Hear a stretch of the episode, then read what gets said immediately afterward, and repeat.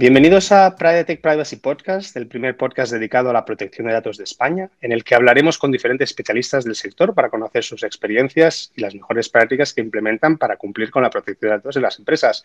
Yo soy David Casellas, CEO y cofundador de Tech, una plataforma que ayuda a las empresas con los crecientes retos relacionados con la privacidad y el cumplimiento de protección de datos. Y en el episodio de hoy tengo el placer de hablar con Cristina Bray. Cristina tiene más de cinco años de experiencia en el sector del compliance y ha desempeñado cargos relacionados con esta materia durante su carrera profesional en bancos eh, BBVA, en el área Compliance Holding, materia durante su carrera profesional, eh, entre otras consultoras, Video, Governance Risk and Compliance, servicios de fondos de inversión, muy interesante también para comentar hoy, en Hipoges que es donde se encuentra actualmente desempeñando como compliance lawyer. Eh, muchas gracias, Cristina, por tu tiempo y por estar hoy con nosotros. Gracias a ti, David. Es un placer estar aquí con, vosotros, la verdad.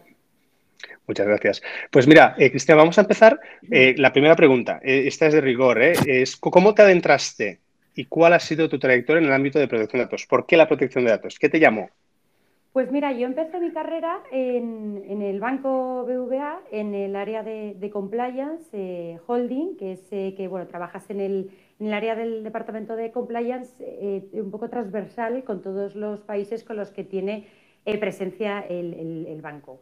Dentro de ese departamento de compliance yo inicié en el departamento de protección de datos, una beca, y bueno, wow, te das eh, realmente cuenta de todo lo que hay detrás de, la materia de protección de datos que pasa por nuestras vidas de puntillas, por, así decir, y te das cuenta de, la, del poco control, de la poca mm, propiedad que teníamos sobre nuestros, sobre nuestros datos.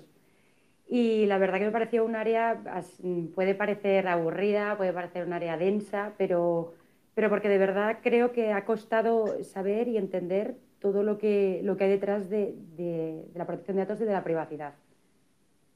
Qué bueno. Eh, tú, te encontraste en un punto de inflexión, ¿no? En 2018, cuando hay un cambio importante del LOPD al RGPD. ¿Cómo se vive un cambio así? ¿Realmente fue un cambio muy grande para vosotros? ¿Había miedo? Eh, ¿cómo, ¿Cómo lo vivisteis? Sí, fue un cambio enorme, claro.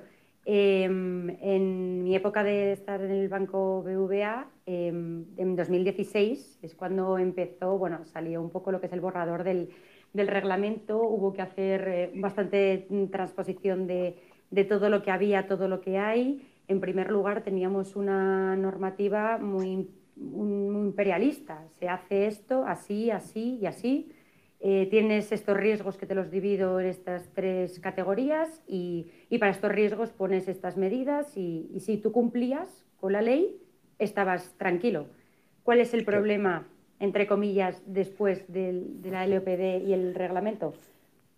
El, el Estado te deja que tú hagas, pero claro, que hagas a tu buen entender, a tu buen conocimiento, a tu buena predisposición, el, tan llamado principio de proactividad, y eso cambia todo.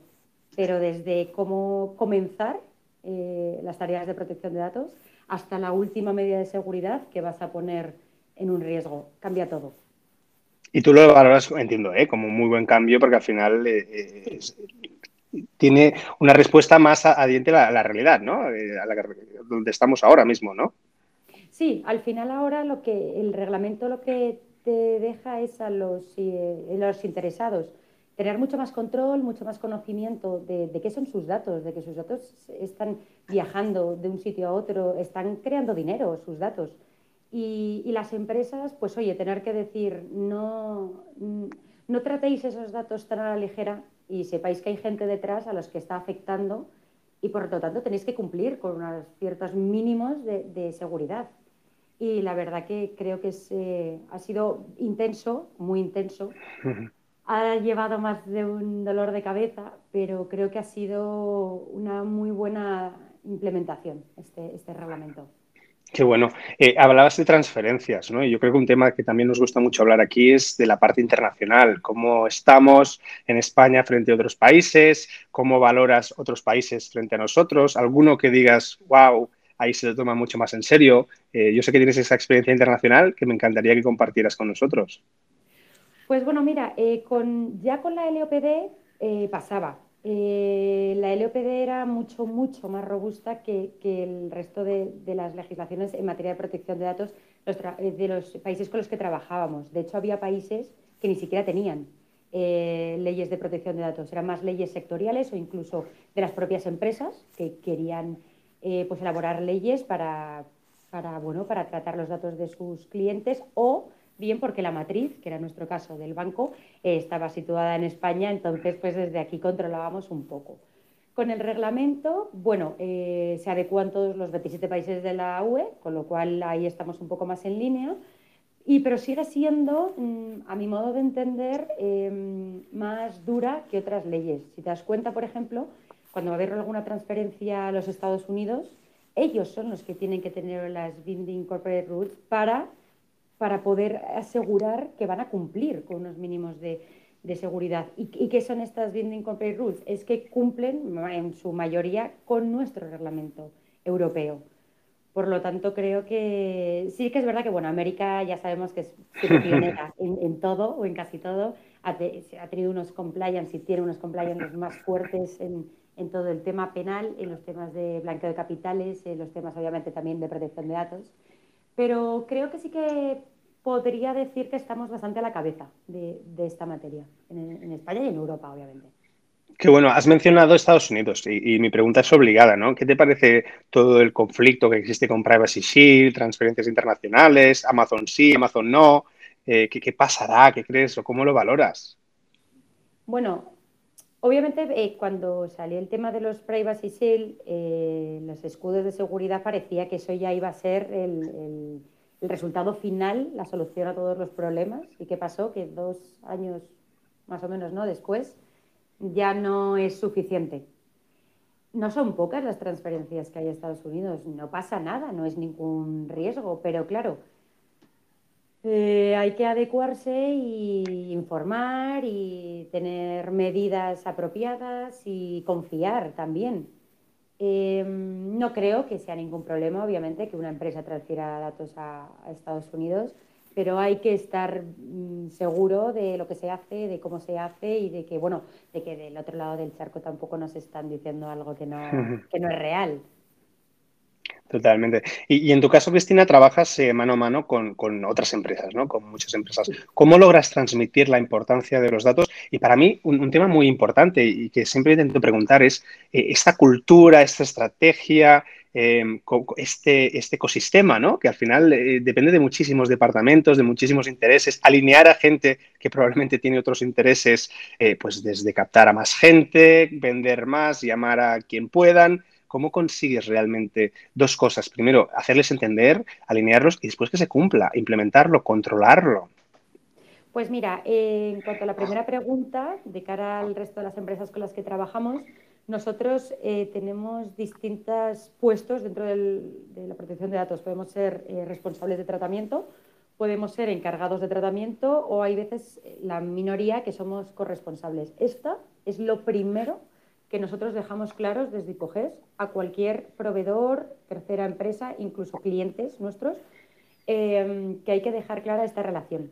Eh, hay que dibujar un escenario en el que cada posición esté perfectamente definida. A partir de ahí, bueno, el reglamento te guía bastante en, bueno, qué son los eh, puntos necesarios para un contrato de, de protección de datos mínimo, medio, y el resto, bueno, es el, capital humano que tenemos en Hipoges, que la verdad que es eh, buenísimo. Em, las personas que nos ayudan en tanto a las medidas de seguridad que pedimos y que nos piden tenerlas implementadas, eh, una transparencia, que es uno de nuestros principales valores de Hipoges, una comunicación, eso es lo primero que tiene que primar en cuanto a otras empresas. Dejamos muy claro que nosotros, en cuanto hay un tratamiento de datos, no se va a llevar a cabo un contrato de prestación de servicios sin tener antes regulada la parte de protección de datos. Y eso creo que ha calado bastante rápido y doy gracias porque ha sido bastante tortura. Y el segundo punto, que me preguntas un poco por el tema ya más interno, ¿no? de, de los empleados. Nosotros todos los años damos eh, formación, formación online a todos los, los empleados. Eh, a principio de año y a final de año solemos hacer una formación que estaba dirigida a, los empleados que, bueno, por su actividad o por su rol en la empresa, están mucho más en contacto con los datos personales, que tienen más riesgo de, bueno, de encontrarse con alguna situación que puede crear un poco de conflicto. Aquí nosotros lo que hacemos es eh, contactar, eh, suele ser un experto externo que, que pueda a la vez eh, responder dudas, no, es, online, es ya cara a cara y, y, bueno, creo que además eso también hace que la gente se implique bastante. En tema de protección de datos, nosotros lo que solemos hacer desde el Departamento de Compliance es dar la imagen a toda la empresa de que estamos a su disposición, de que somos completamente eh, accesibles y que, que, estamos para solucionar los problemas que, pueden originar cualquier tratamiento. Y Poges trata muchos datos, muchos datos de proveedores, de deudores, de compradores, de, empleados, de candidatos, de una infinidad de, terceros. Y, creo que es algo que, sí que ha calado bastante en la, en la empresa y, y bueno, yo creo que nos podemos sentir todos muy orgullosos de cómo avanza Hipoges en esta línea. Qué bueno, al final me acuerdo que hablábamos ¿eh? con, alguien hace un tiempo ya, ¿eh? que al final es crear una cultura, no, no es un tema tanto estratégico como, crear una cultura, ¿no? En este sentido. Sí, crear, justo, es crear una cultura de que la gente entienda. Eh, no todo el mundo tiene que tener conocimientos de protección de datos, ni muchísimo menos, claro. Pero que entienda la importancia que tienen los datos, ya no solo por las multas de, la, de, la, agencia, que obviamente, sino la importancia que tiene el que estás tratando datos de un tercero que, que tienen, que, estos datos eh, son de privacidad, son de... Mm, ay, no me sale la palabra, que tienen propietario. Correcto. Estos datos tienen propietario y, y, hay que tener esto claro y, y hay que luchar por ello. Y yo creo que, bueno, el dejar claro que no necesito que tú tengas conocimientos ni que seas un experto, sino que en cualquier momento en el que tú puedas verte en alguna situación conflictiva está compliance. No hagamos nada que creamos que no puede estar en línea con la protección de datos. O no intentemos tomar mm, decisiones por uno solo sin tener los conocimientos de. Y creo que eso la gente lo, lo tiene claro, la verdad. A mí me gusta mucho que, has hablado de, sanciones, ¿no? y, siempre intentamos eh, valorar cómo estamos a día de hoy, porque ya sabes que aquí al final hay mucha gente que, su máxime es que no me sancionen. Cada vez yo creo que vemos más eh, la responsabilidad social, porque es un poco lo que tú has dicho, eh, o nuestros clientes, o nuestros empleados, son assets o, son personas que nos importan, ¿no? Con lo cual vamos a hacerlo por ellos. ¿Cómo valoras tú que estás en contacto con tantas empresas?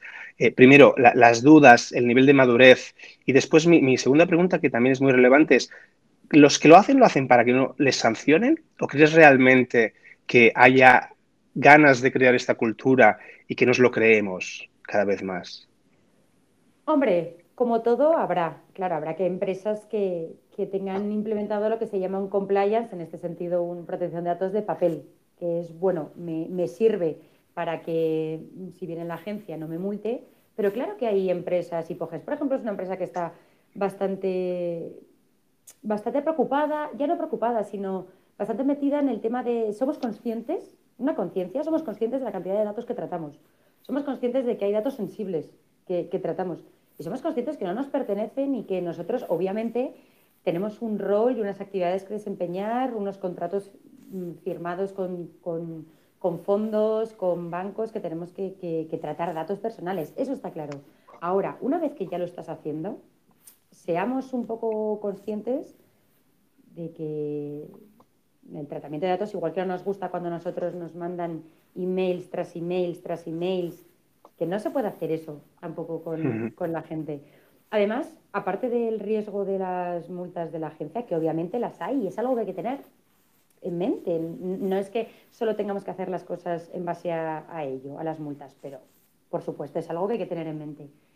Pero tenemos que, también tener en cuenta que es una imagen que, las empresas están eh, enfocando al resto de, bueno, del mundo no sé si me quedaría un poco grande, pero al resto de España. De, pues mira, hacen con mis datos lo que quieren, hacen... Y yo no sé hasta qué altura estará un poco en la misma balanza una multa, una sanción de la agencia y un riesgo reputacional, porque el riesgo reputacional coloquialmente hablando, no lo levantas. Totalmente. Y de hecho ha habido casos, ¿eh? no vamos a decir nombres porque no queremos eh, avivar la llama, pero totalmente de acuerdo. O sea, al final eh, un riesgo reputacional con un cliente, ¿no? Y según que mm, datos sensibles, igual te crea un problema largo, ¿no? y, cómo valoras el nivel de, madurez de este tipo de empresas con las que tratas, etcétera? ¿Tú crees que, porque claramente vosotros estáis en un nivel de, de cultura y de madurez ya pues muy avanzado, ¿no? Pero el entorno, estas empresas, ¿valoras positivamente estas, nuevas, estas adaptaciones. No solo adaptación, ¿eh? porque tú decías ah, una adaptación mínima ¿no? para el currículo y vale, pero yo sí que estoy viendo que cada vez más empresas se lo toman pues, a nivel de, corporate, ¿eh? cultural, eh, dando acceso incluso de manera anónima, que después te preguntaré, ¿eh? pero a un buzón interno, con lo cual se lo toman muy en serio en poner cada vez más a disposición de tanto interno como externo todas aquellas posibilidades para ejercer pues, bueno, los derechos eh, o, lo que tú necesites en esta relación. Sí, Hipoges trabaja con empresas más grandes y empresas más pequeñas y eso se nota, se nota muchísimo. Las empresas grandes tienen un nivel de madurez enorme, tremendo. Saben perfectamente a, qué riesgos se están exponiendo, saben perfectamente con qué en qué sector están trabajando, con qué datos están tratando. Con esto no quiero decir que las empresas pequeñas tampoco, o sea, no, no tengan este nivel de madurez pero sí que es verdad que les puede afectar menos el tratamiento de, datos por el volumen de actividad, por el volumen de datos, por el sector en el, que se muevan. Pero yo creo que sí, que cada vez está habiendo muchísima más cultura, eh, ya no dentro de una empresa, los empleados, que es lo que hablábamos antes, sino la empresa en general, como tal. Habrá empresas que, pues bueno, crean que esto sigue siendo un mero trámite a firmar con, el, con la empresa con la que vas a contratar, pero en general te diría que sí que sí que el nivel de madurez está, creo que está bastante alto y está mm, bien implantado en general en la protección de datos. Qué bueno. Mira, fíjate que, lo que decías ahora del nivel de madurez, de madurez, nosotros nos estamos dando cuenta que cada vez, por ejemplo, la ISO 27001 eh, tiene más relevancia, ¿no? Con lo cual, todo aquello que sean estos sellos de calidad, de demostrar eh, todo lo que estás haciendo, cómo lo estás haciendo, eh, parece que, es cada vez más protagonista. ¿Cómo, valoras a nivel empresa, por ejemplo, tomártelo en serio a nivel de una certificación, como podría ser la ISO 27001, como otras, eh? Sí. A ver, al final cualquier ISO, cualquier UNE en materia de, de compliance, en protección de datos, en lo que sea, es obviamente una, certificación que demuestra que lo que tú vendes a, una tercera empresa con la que vas a contratar es cierto, no es que solo estés vendiendo humo. Ahora bien, yo creo que hay muchísimas empresas que, no tienen certificaciones y que cumplen de la misma forma. Nosotros estamos eh, en, camino de, de, certificarnos también, de sacar alguna certificación que otra en estas materias y obviamente es algo que, que te da una credibilidad, un, nombre, un respaldo, todo lo que te estoy vendiendo, que, es así. Claro, luego lo que estás vendiendo también tienes que hacerlo, quiere decir, en el día a día no solo haberte preparado para la certificación y decir, mira qué bonita me queda y ahora la vendo, sino en el día a día también trabajar por y para ello. Claro, totalmente. De hecho, Cristian Hipoges, al ser una solución integral de gestión de activos, tratáis muy a menudo con datos sensibles. Eh, ¿Qué medidas recomiendas para no correr ningún riesgo en este tipo de operaciones, mejores prácticas, algo que te sirva a ti, que has visto que eh, se puede mejorar eh, frente a otras prácticas? ¿Qué nos recomendarías? Lo primero es la concienciación y la formación a los empleados. Al final es la gente que está tratando esos datos y la gente que, a la que llegan estos datos concienciar de que hay ciertos em, datos que no se pueden tratar bajo ningún concepto o salvo X excepciones que nos marca el, reglamento. Mm, poner, eh, obviamente, unas medidas de seguridad de nuestro departamento de, de, IT, que es maravilloso. Tiene unas medidas de seguridad en nuestras aplicaciones eh, internas, en las herramientas internas de HIPOGES, tanto en nuestros shares independientes de cada departamento, que son brutales. Em, pues todo ello, formaciones, las que te llevo un par de veces al año. Y luego, aparte, desde el Departamento de Compliance y obviamente Auditoría, eh, se hace trimestralmente controles internos para ver que, todas nuestras, nuestras herramientas y nuestros dispositivos están libres de este tipo de, datos. Hay veces que se han encontrado, ha habido justificaciones, el por qué, y luego ves, pues obviamente hay un consentimiento o hay una normativa o hay algo detrás que, permite tenerlo, pero vamos bastante al dedillo nosotros. Qué bueno, y antes avanzaba, ¿eh? eh que, vosotros al final estáis en distintas etapas también de las empresas ¿no? y de estos activos, con lo cual las due diligence en inversiones, en, control, pues es algo con lo que estáis muy acostumbrado. Yo te comentaba, eh, yo que tengo un background más de startups y tecnológicas, pues eh, siempre nos asusta un poco la palabra due diligence y sobre todo porque el semáforo en privacidad te acostumbra a estar muy rojo, ¿no?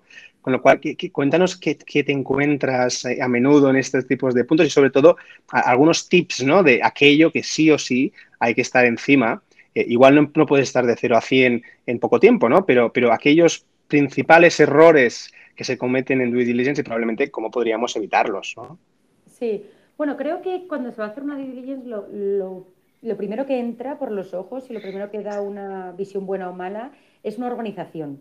Es tener organizado lo que es la estructura tanto de privacidad, de protección de datos o de ya de los sistemas de, de IT, de, seguridad, etcétera, etcétera. Creo que tienen una buena foto de lo que se pretende, pretende demostrar, se pretende evaluar, se pretende controlar, corregir, etcétera, es que es lo principal. Porque a partir de ahí el resto viene rodado. Quiero decir, si tú tienes ya una estructura bien organizada, tienes una foto de cómo, de cómo avanza, de en qué situación está tu empresa eh, frente al resto, las cosas ya van rodadas. Quiero decir, ya lo siguiente lo tienes o no. Quiero decir, eh, empiezas haciendo una, una due diligence, una diligencia de vida. Y coges dónde está situado, en este punto del reglamento o en este otro. Bien, nos situamos aquí. ¿Qué, ¿Cuáles son las obligaciones? ¿Cuáles son las responsabilidades? Y ahí ya las contestaciones son sí o no. Y creo que es lo, fundamental, el tener claro el, concepto, dónde estamos situados, eh, cuáles son obviamente nuestras responsabilidades y nuestras obligaciones. Y una vez tienes eso bien ajustado y bien colocado en tu punto de mira, el resto viene un poco solo.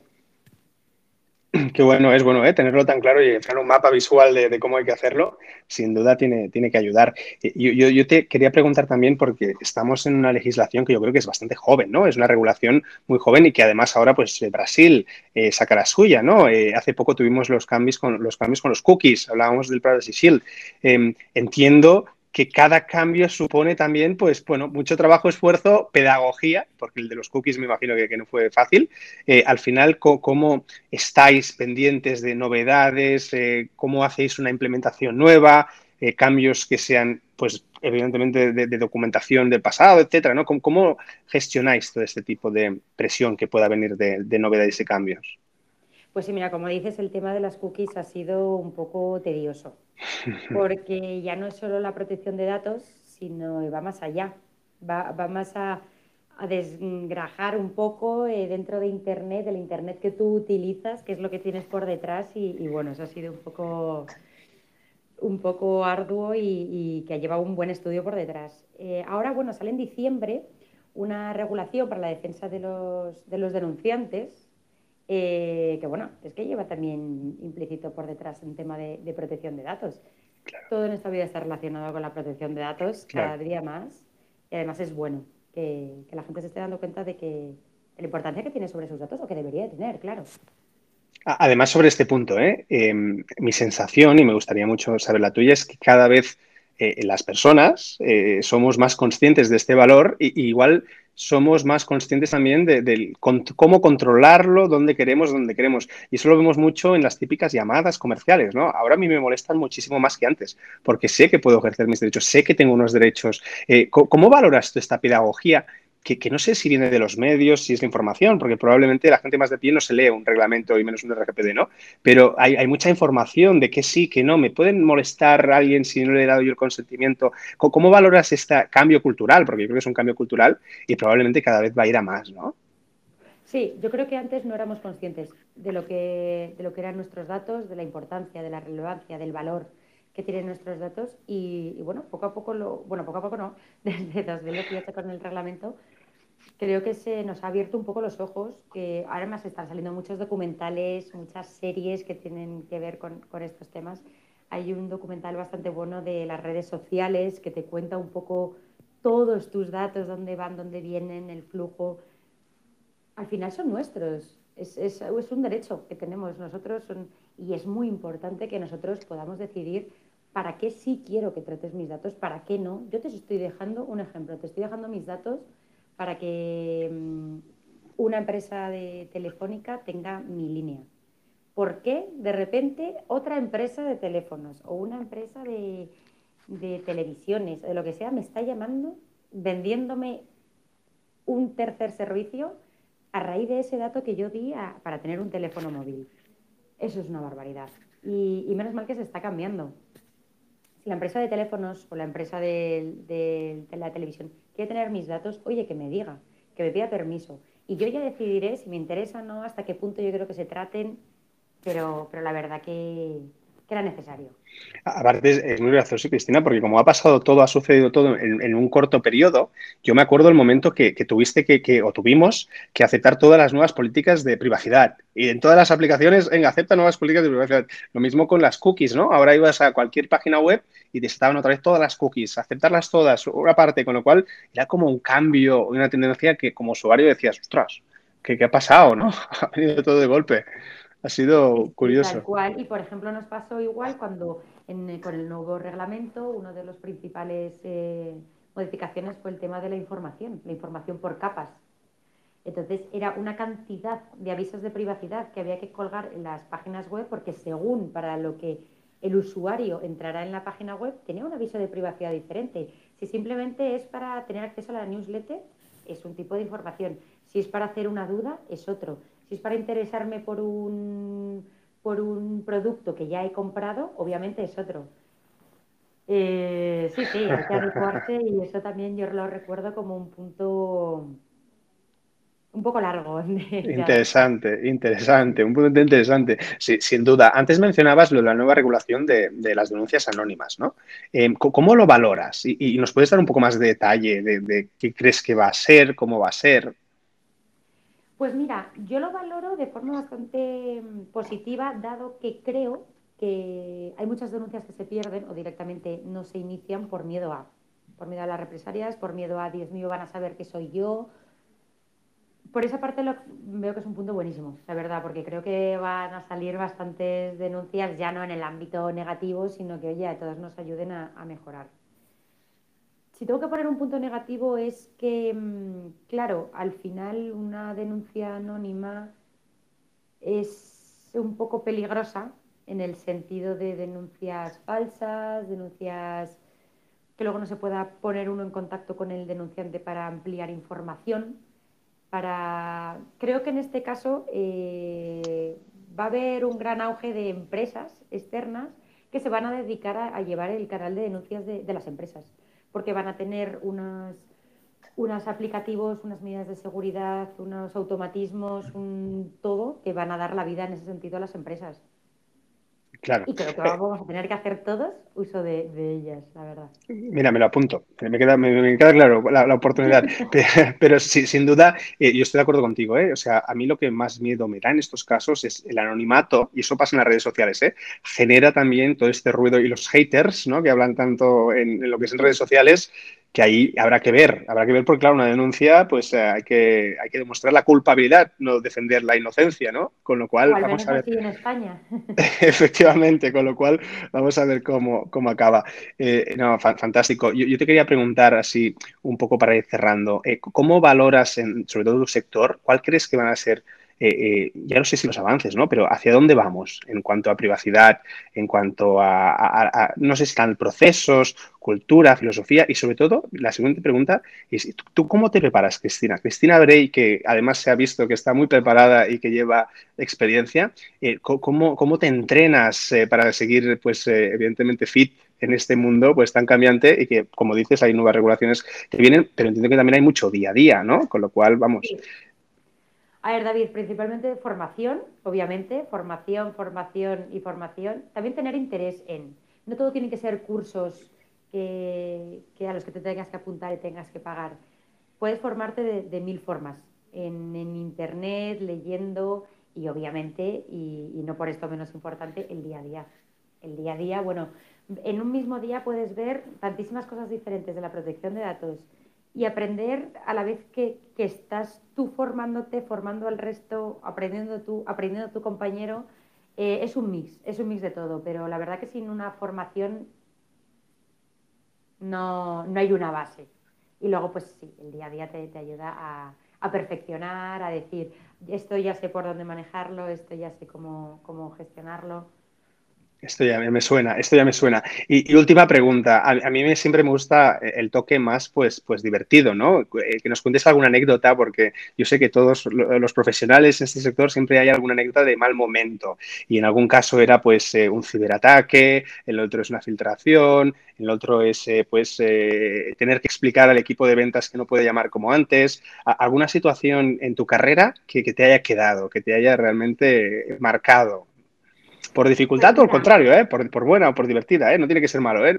a veces hay traumas. No, no, no, es, no, es, mala, si la cuenta así ahora no es, no es mala, a nosotros eh, su trago no, nos, nos hizo pasar.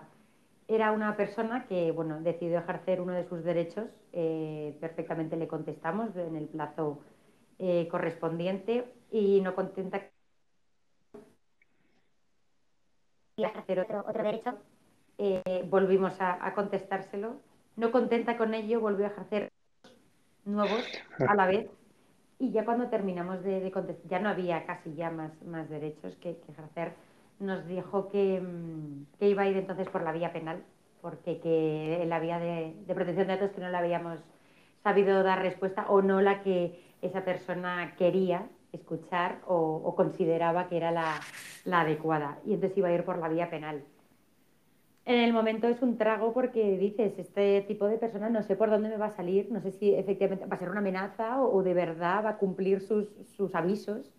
Y luego al final vas, vas, viendo que pasa el tiempo, que parece ser que la persona se ha desinflado un poco y no llega más, pero, pero hay veces que te las hacen pasar un poco, un poco así, así. Pues imagínate con, con, la parte más anónima de todas estas denuncias. ¿eh? Vamos a ver si, si eso, espero que no, que, eso no, que no, no, se incremente, por lo menos de ahí. Volvemos que, a hablar dentro de unos meses. Eso es, eso es, cuando esté todo. Cristina, muchísimas gracias. Como siempre hemos disfrutado muchísimo eh, con, con, toda tu experiencia y además yo creo que nos has dado muchos, muy buenos consejos y sobre todo relatado eh, pues cómo tú lo haces, ¿no? Y me ha gustado muchísimo ver precisamente este punto, ¿no? El punto de, de alguien pues con experiencia, además eh, en, en, un mundo donde tratas con muchísima gente y muchísimas empresas. Muchas gracias, Cristina. Muchísimas gracias a vosotros, David. Que tengáis un buen día. Lo mismo. Buenas tardes.